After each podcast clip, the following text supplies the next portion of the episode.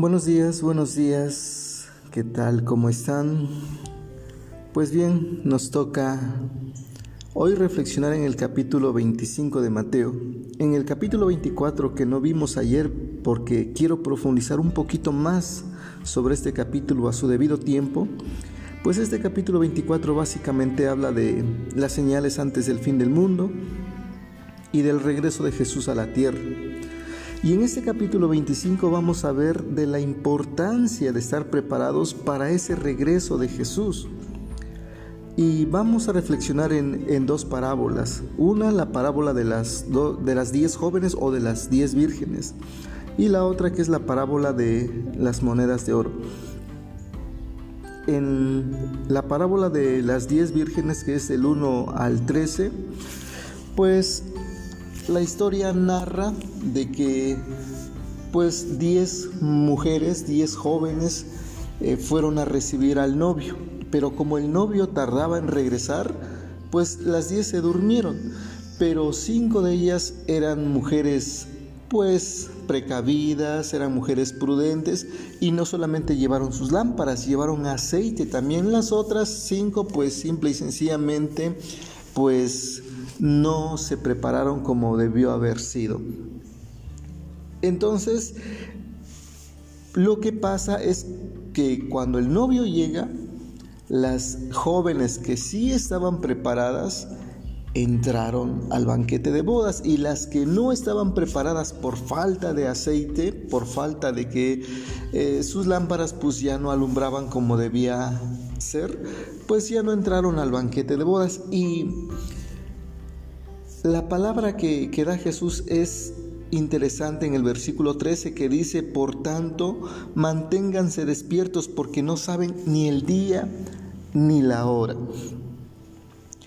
Eso de que el novio tardara en regresar simple y sencillamente significa de que Jesús a lo largo de la historia iba a tardar en regresar.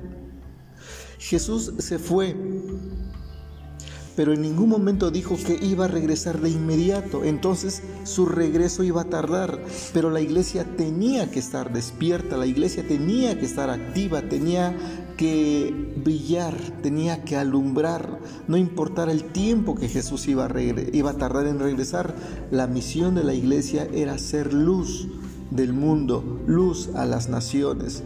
Creo que no todas las iglesias han logrado y de manera individual tampoco los cristianos han logrado eh, muchos pues ser luz y se han desesperado de, de, que Jesús no regresa, desde que yo me acuerdo, han estado diciendo de que Jesús ya viene, de que ya viene y nada de eso pasa, y se cae en un, este, en un enfriamiento espiritual y se deja de interesar por las cosas espirituales, por las cosas de Dios y básicamente uno se va adormeciendo en las cosas terrenales, se va adormeciendo en las cosas del mundo. Pero la invitación de Jesús es no te dejes vencer, despiértate, mantente vivo, mantén encendida tu luz, porque Cristo va a llegar en cualquier momento y si no estamos preparados, simple y sencillamente, pues no entraremos con Él a su banquete.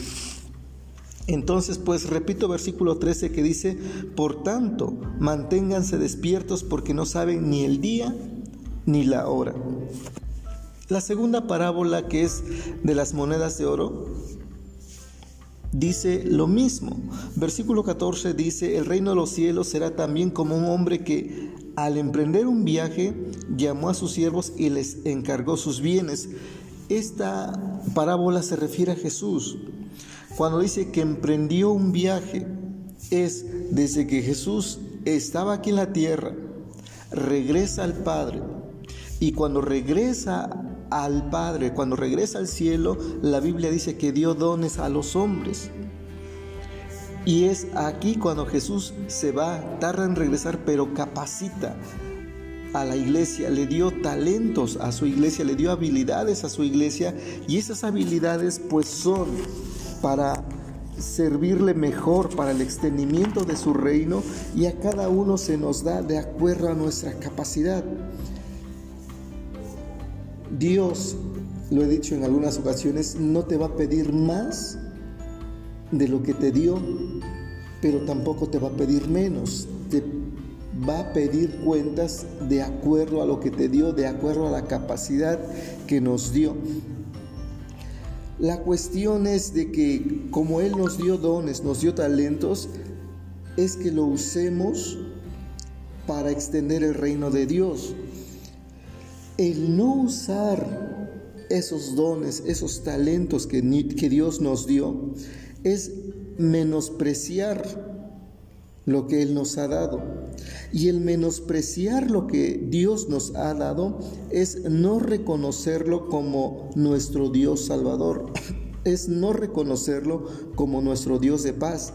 Y el no reconocerlo es no entrar al banquete de bodas o es entrar al banquete de bodas sin usar la ropa de gala que el anfitrión, en este caso Dios, nos ha proporcionado. Por tanto, el versículo 30 dice, y a ese siervo inútil, échenlo afuera a la oscuridad donde habrá llanto y rechinar de dientes. Dios nos da dones, nos da habilidades para que lo usemos en, en el extendimiento de su reino. Y como dije hace un momento, el no usar esos dones, esas habilidades para el extendimiento de, su reino es menospreciarlo. Y, el menospreciarlo es no reconocerlo como nuestro Salvador. Y eso trae graves consecuencias, porque la consecuencia, como vemos, Dios dice, tampoco te reconozco como un siervo productivo, tampoco te reconozco como un siervo que, has, que ha hecho la labor que yo le encomendé. Por lo tanto, tú no tienes parte ni suerte en el reino de los cielos. ¿Qué estamos haciendo antes de que Jesús regrese? ¿Tenemos encendidas nuestras lámparas? ¿Estamos despiertos, vivos, espiritualmente hablando, para que cuando Él regrese nos encuentre activos, nos encuentre trabajando en su obra, nos encuentre trabajando en su reino, o estamos cayendo en un adormecimiento espiritual. Estamos dejando que nuestra luz se apague, estamos dejando que la oscuridad nos invada. ¿Qué estamos haciendo? ¿Estamos poniendo por obra o estamos usando esos talentos que Dios nos dio o lo estamos enterrando? Y vuelvo a repetir, enterrarlos es menospreciarlos y menospreciar esos dones es menospreciar a Dios y el menospreciar a Dios es acarrear condenación.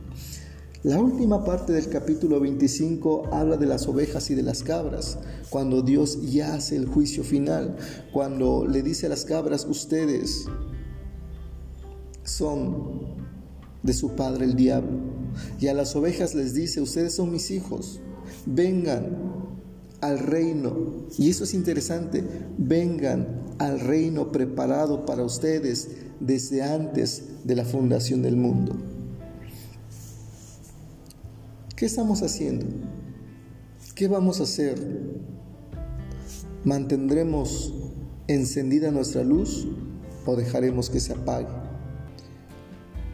¿Pondremos por obra los talentos que, Dios nos dio o los enterramos? De ahí depende el juicio final. O se nos dice, vengan entren al reino de mi Padre preparado para ustedes desde antes de la fundación del mundo. O apártense de mí, malditos. Su destino es el fuego eterno preparado para el diablo y sus ángeles. La decisión la tenemos que tener nosotros. Decidamos qué es lo que tenemos, qué es lo que queremos hacer y definámonos bien y ya. Que Dios te bendiga rica y abundantemente.